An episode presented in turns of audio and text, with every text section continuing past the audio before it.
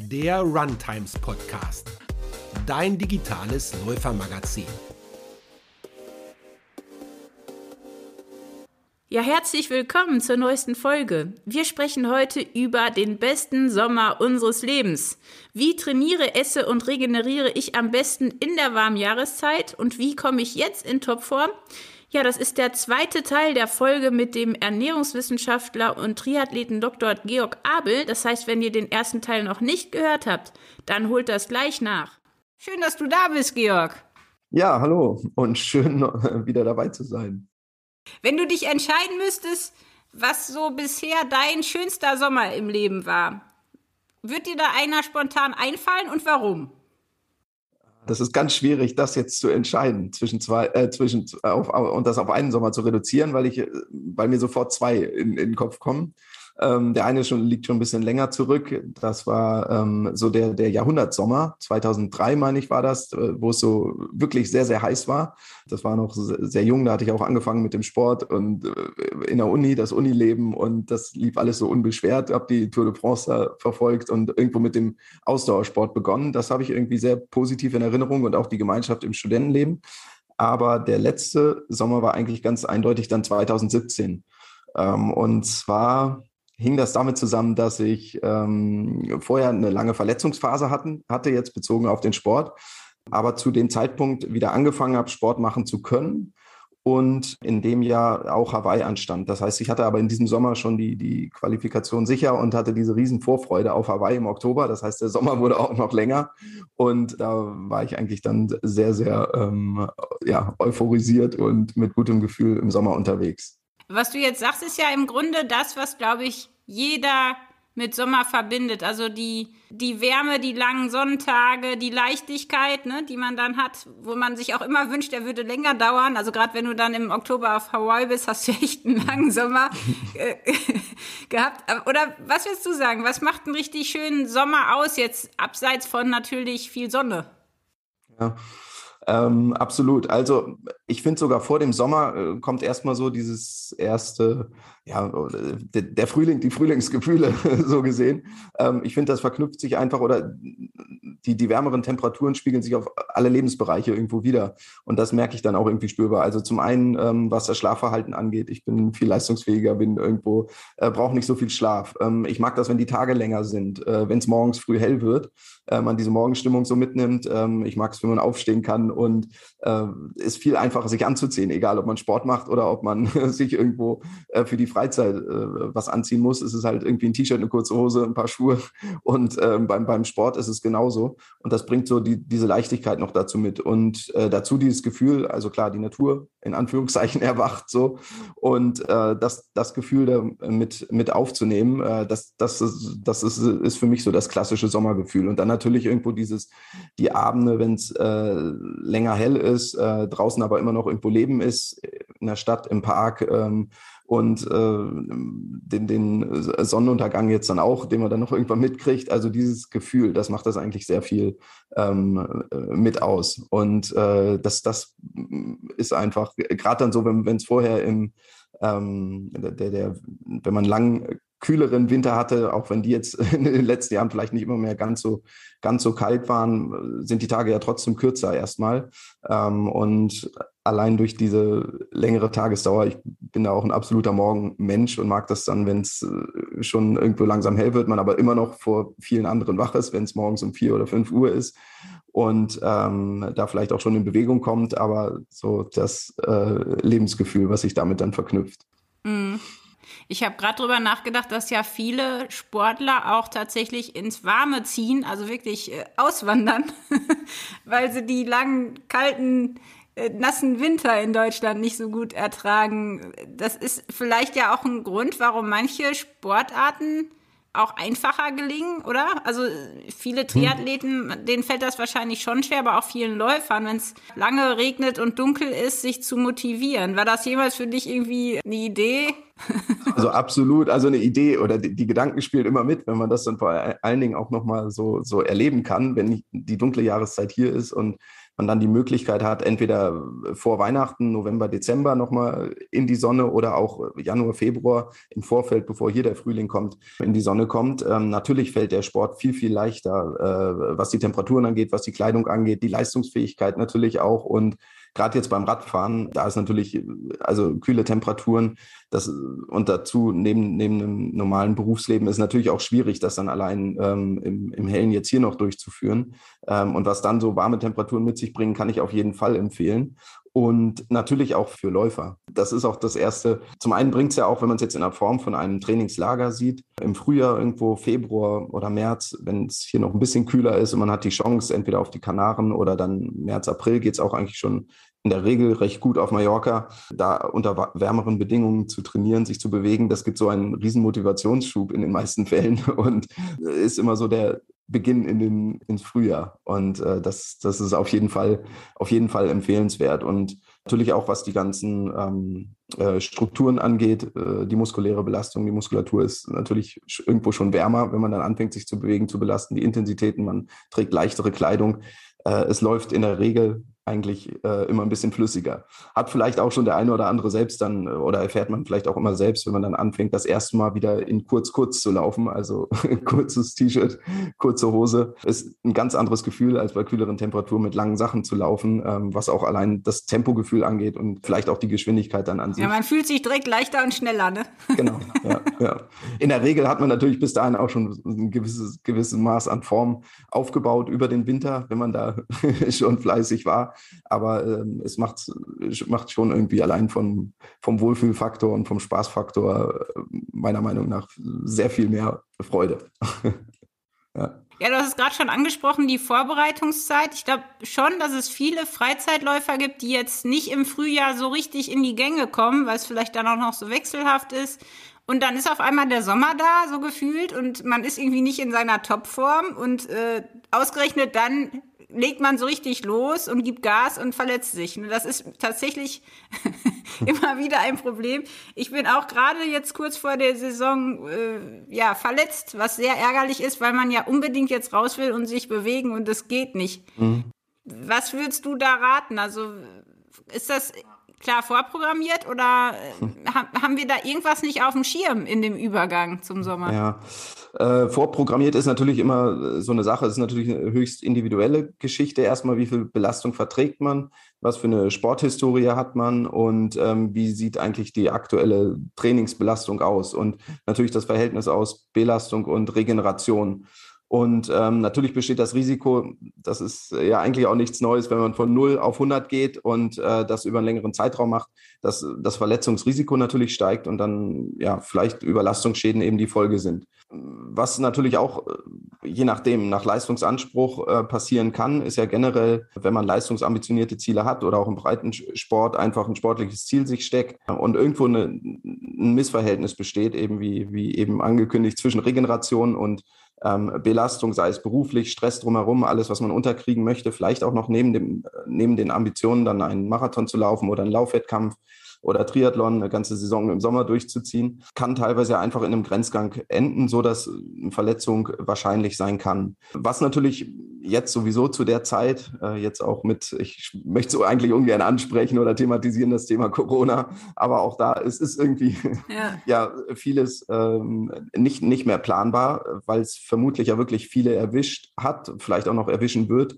Ähm, und äh, auch wir sind jetzt gerade direkt nach dem Trainingslager eigentlich mit Corona konfrontiert und damit war auch der ganze Aufbau wieder für die Katz. Und ähm, das ist natürlich im ersten Moment erstmal sehr hart, das zu akzeptieren und auch anzunehmen. Aber letztendlich hat man in diesem Moment ja keine, äh, keine andere Wahl. Und äh, der Körper gibt dann das Signal, wenn es jetzt äh, sich äh, auf, eine, auf einen Bereich beschränkt, beispielsweise jetzt wie bei dir, wenn es jetzt nur das Laufen ist, du die Möglichkeit hast, äh, andere Sportarten zu tun, hast du ja immer noch die Möglichkeit, das Herz-Kreislauf-System generell fit zu halten und zu trainieren.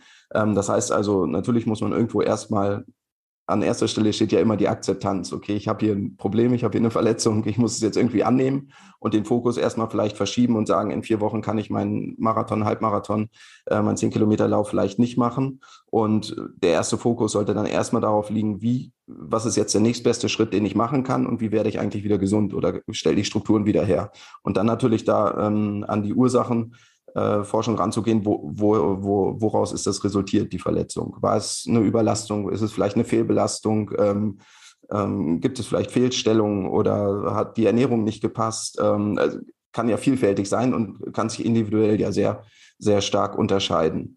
Ähm, aber wichtig ist da irgendwo erstmal sich damit auseinanderzusetzen und das dann auch zu akzeptieren in dem Moment und dann zu sagen, okay, jetzt äh, geht der volle Fokus dahin, ähm, mich irgendwo wieder herzustellen. Und im besten Fall. Im Triathlon ist es sehr häufig so, da hat man dann das Glück bei drei Sportarten, man kann irgendwo ausweichen. Äh, in den meisten Fällen, also wenn das Laufen nicht mehr geht, geht eine der anderen beiden Sportarten. Wenn es Radfahren vielleicht auch nicht geht, äh, Schwimmen mit Armen, also mit einem Pullboy, wenn man die Beine quasi hängen lässt, äh, ist in der Regel möglich, so dass man zumindest erstmal äh, das Herz-Kreislauf-System noch trainieren kann. Und in der Regel ist man ja auch dann in der Zeit ja noch durch Physiotherapie oder ähnliches vielleicht auch noch beschäftigt. Was man natürlich nicht machen sollte, ist sich innerlich stressen in dem Zusammenhang. Alles, was der Körper dann nicht braucht, äh, ist äh, Stress, ob die innerliche äh, Stressoren, die man sich selbst macht durch den Druck oder vielleicht den Anspruch, den man auch an sich hat ähm, und sagt, ich möchte aber in drei, vier Wochen wieder fit sein. Das mindert eigentlich in der Regel eher den, den Heilungsprozess oder den Fokus, sondern wirklich sagen, okay, Ruhe ist dann auch Ruhe, ich mache das, was ich machen kann, ohne es natürlich jetzt in einer anderen Sportart zu übertreiben.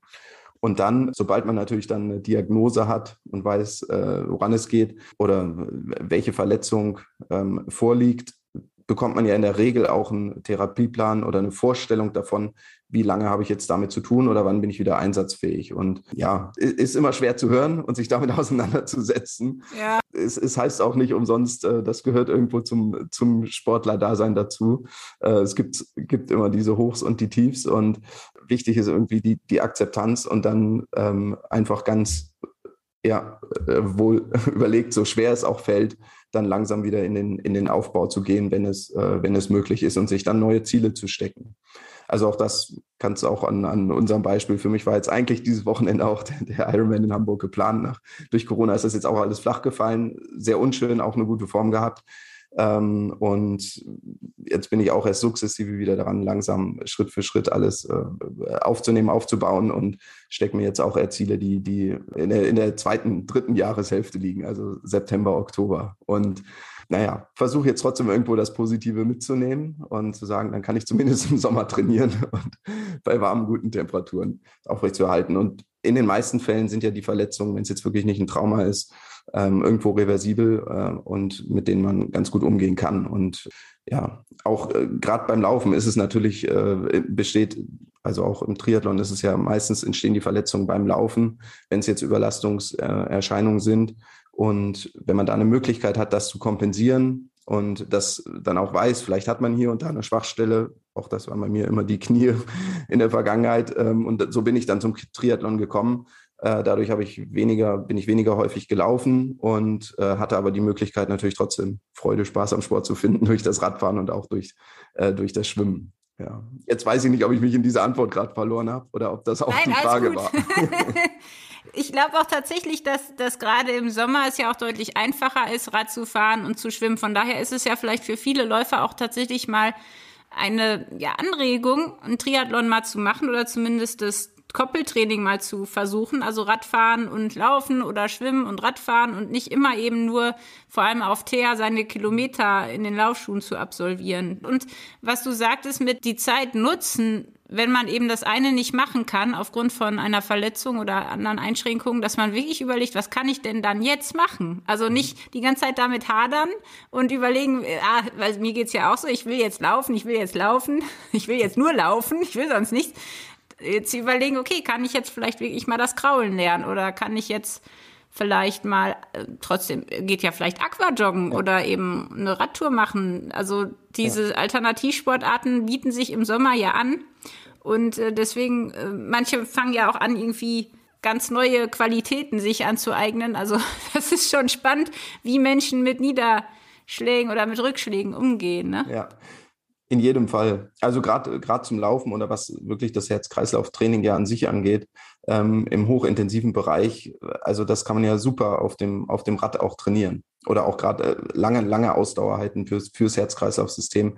Äh, zwei, drei Stunden auf dem Fahrrad, drei, vier Stunden sind, sind ja auch in der Regel kein Problem, wenn man jetzt gute Sitzpositionen hat. Und auf dem Fahrrad, da das, ja, wie gesagt, das Herz-Kreislauf-System zu trainieren, was beim Laufen ja ganz andere orthopädische Belastungen mit sich bringen würde und das Verletzungsrisiko natürlich erhöhen würde. Und ähm, zudem, ja, im Zeitraum der Verletzung, ja, du hast es eben auch angesprochen, vielleicht äh, Dinge aufzunehmen, die sonst zu kurz gekommen sind. Das ist auch natürlich ein sehr allgemeiner, pauschaler, pauschaler Ansatz, aber ob es darum geht, vielleicht man auch einfach mehr Zeit äh, mit, mit Freunden oder äh, anderen Hobbys nachzugehen, ob es Musik ist oder vielleicht dann auch ähm, abends anders unterwegs zu sein. Also man kann, kann die Zeit äh, ja dann dennoch sinnvoll und schön, schön gestalten und ja, freut sich nachher auch umso mehr, wenn es wieder losgehen kann und äh, wie, wie, wie viel es wert ist, wenn man äh, nach einer Verletzung wieder schmerzfrei laufen kann. Also mit einer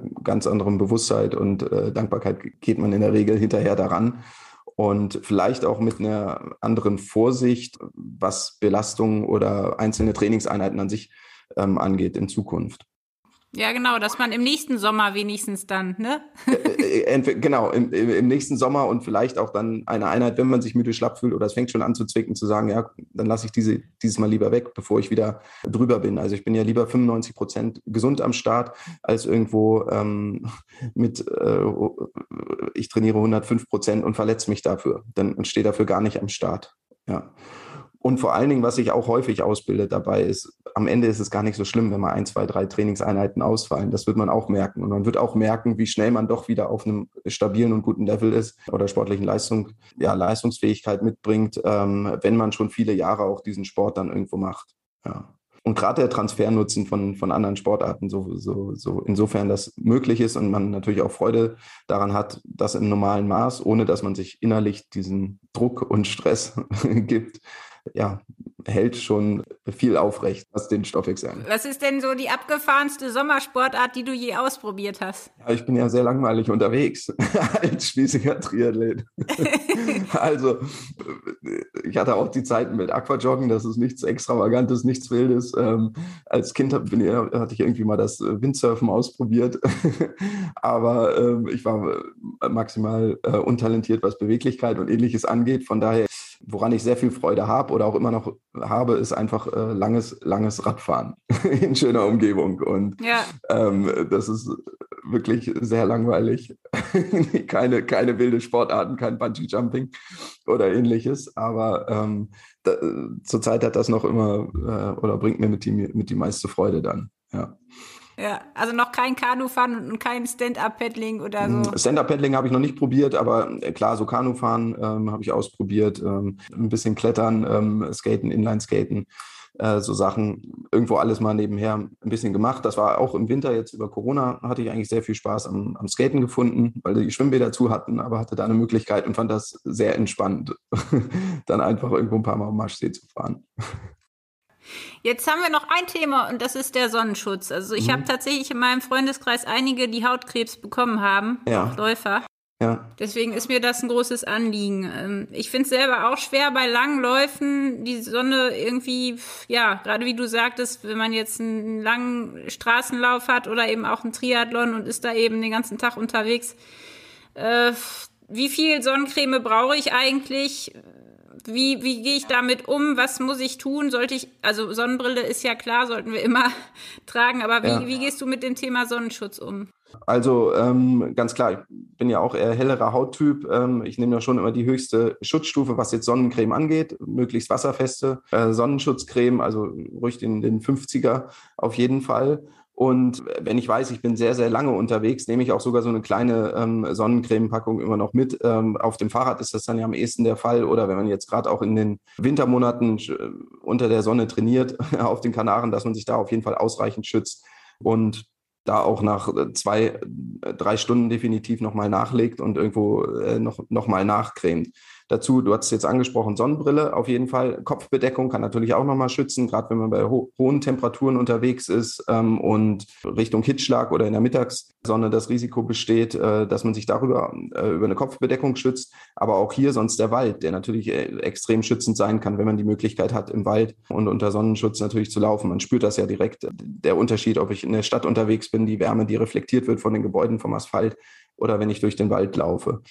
Und äh, auch da wieder das frühe morgendliche Laufen, wenn äh, die Sonne natürlich noch nicht am, am Horizont ist, dann äh, profitiere ich auch davon, dass ähm, oder da, von der noch nicht so hohen äh, Sonnen, Sonneneinstrahlung oder Intensität. Ja. Aber Sonnenschutzcreme ganz klar an, an oberster Stelle. Und ansonsten gäbe es noch die Möglichkeit, irgendwo über Langarm-Trikots, äh, auch das sieht man immer häufig bei Sportlern, die ähm, jetzt auf Hawaii unterwegs sind äh, unter der Sonne, dass die wirklich in Langarm-Trikots äh, unterwegs sind, ähm, die dennoch, also meistens sind die dann weiß, die auch teilweise dann noch äh, kühlende Wirkung mit sich bringen, ähm, aber natürlich auch irgendwo einen Sonnenschutz schon mal mit darstellen.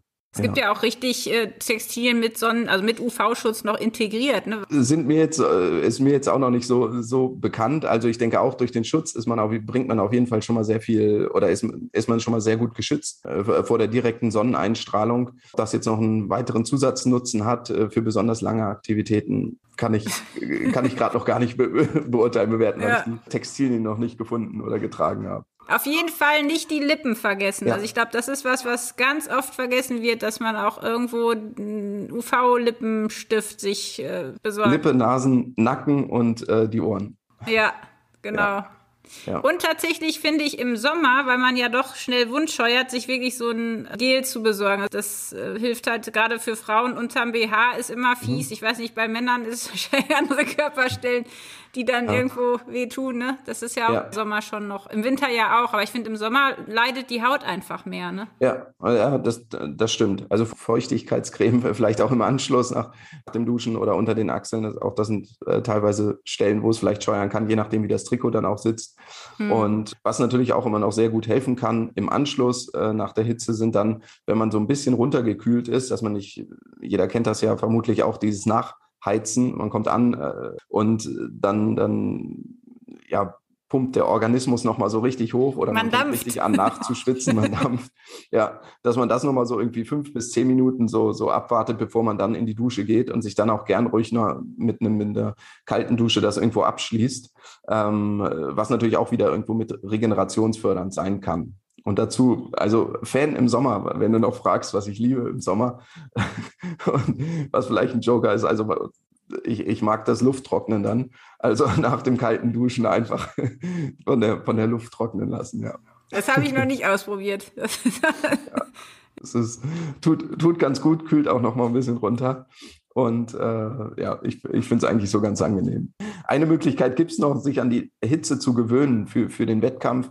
Da gibt es auch schon recht interessante Untersuchungen, dass man wirklich nach dem Training, nach einer harten Trainingseinheit bewusst nochmal, also um das Schwitzen zu lernen, das effiziente Schwitzen, dass der Körper sparsam mit der Flüssigkeit umgeht, aber auch mit den Elektrolyten, dass man im Anschluss noch ein warmes, heißes Bad nimmt für 15 bis 20 Minuten, was ja total äh, widerspricht Gegen, in dem Moment. Ja, ja. aber wenn man jetzt sich wirklich auf Extremrennen ähm, vorbereiten möchte oder sauberes Schwitzen trainieren möchte oder sich an heiße Temperaturen gewöhnen möchte, kann das vielleicht nochmal ein Versuch sein oder eine Möglichkeit darstellen, zu sagen, okay, ich nehme hinterher nochmal bewusst 10 bis 15 Minuten heißes Bad oder heiße Dusche, äh, weil der Körper natürlich dann weiterhin noch diesen hohen Temperaturen ausgesetzt ist ähm, und dennoch versucht, die Körpertemperatur natürlich runterzukühlen. Ich wollte dich gerade fragen, was macht man denn im Sommer anders zur Regeneration und du sagst jetzt noch ein warmes Bad nehmen. Also ich wäre ja jetzt eher in den See gesprungen oder in einen Bach oder hätte mir einen Kübel mit Eis dahingestellt. Ja, de äh, definitiv. Das ist, die, ist, ist auch die schnellste, ist, ist natürlich die sinnvollere Möglichkeit,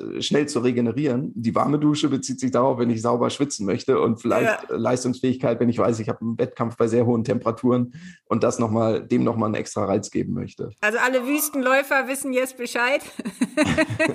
genau, die Wüstenläufer, ja. ja. Äh, ja, hast du zum Abschluss noch irgendeinen Regenerationstipp für den Sommer, der vielleicht anders ist als im Winter? Kalt duschen. Kalt duschen und Luft trocknen. Ja. ich bleib dabei. Wie lange duschst du denn kalt? Ich finde, das ist ja immer so die die Frage. Ich versuche mich immer dran zu gewöhnen äh, und habe das äh, gesteigert von 30 Sekunden bis eine Minute und dann anderthalb Minuten. Äh, hängt aber auch immer wirklich viel von den ähm, Temperatur, von den Außentemperaturen ab. Ja. Aber auch das zu, zum Wachwerden, wenn man keine Zeit hat für, ähm, für einen Lauf oder eine Sporteinheit. Äh, ich finde das super zum Wachwerden, kalt zu duschen. Ähm, auch da fährt alles hoch, man ist wach und irgendwo ganz anders energiegeladen in, äh, startet man in den Tag. Also ja, das wäre jetzt so für den, für den Sommer mein, mein Tipp. Und ansonsten ein gutes alkoholfreies und ab und an auch mal alkoholhaltiges Bier genießen. Wunderbar. Ich habe jetzt noch gelesen von einer Frau, die singt immer ein Lied beim Kaltduschen und singt immer eine Strophe mehr. Ich weiß nicht, ja. wie sie das auswendig lernt, aber habe ich gedacht, das könnte man ja auch mal versuchen. gute Methode, gute Methode. Mensch, Georg, vielen Dank für all deine Tipps und ähm, die Sommermotivation, die wir jetzt alle hier mitgenommen haben. Äh, für alle, die mehr über dich wissen wollen, schaut mal auf run-times.de. Aber Georg, du gibst ja quasi auch ganz konkrete Hilfe in Sachen Ernährung. Wo findet man ja. dich denn und äh, wie kann man denn deine Hilfe in Anspruch nehmen? Ja, also erstmal vielen Dank für die, für die Einladung, dass ich nochmal dabei sein konnte. Äh, freut mich wirklich sehr. Und äh, ansonsten bin ich äh, erreichbar unter georg-abel.com und darüber dann einfach eine, eine, Nachricht oder über das Kontaktformular. Das ist gar kein Problem. Vielen, vielen Dank für deine Zeit und es war wie immer eine Freude.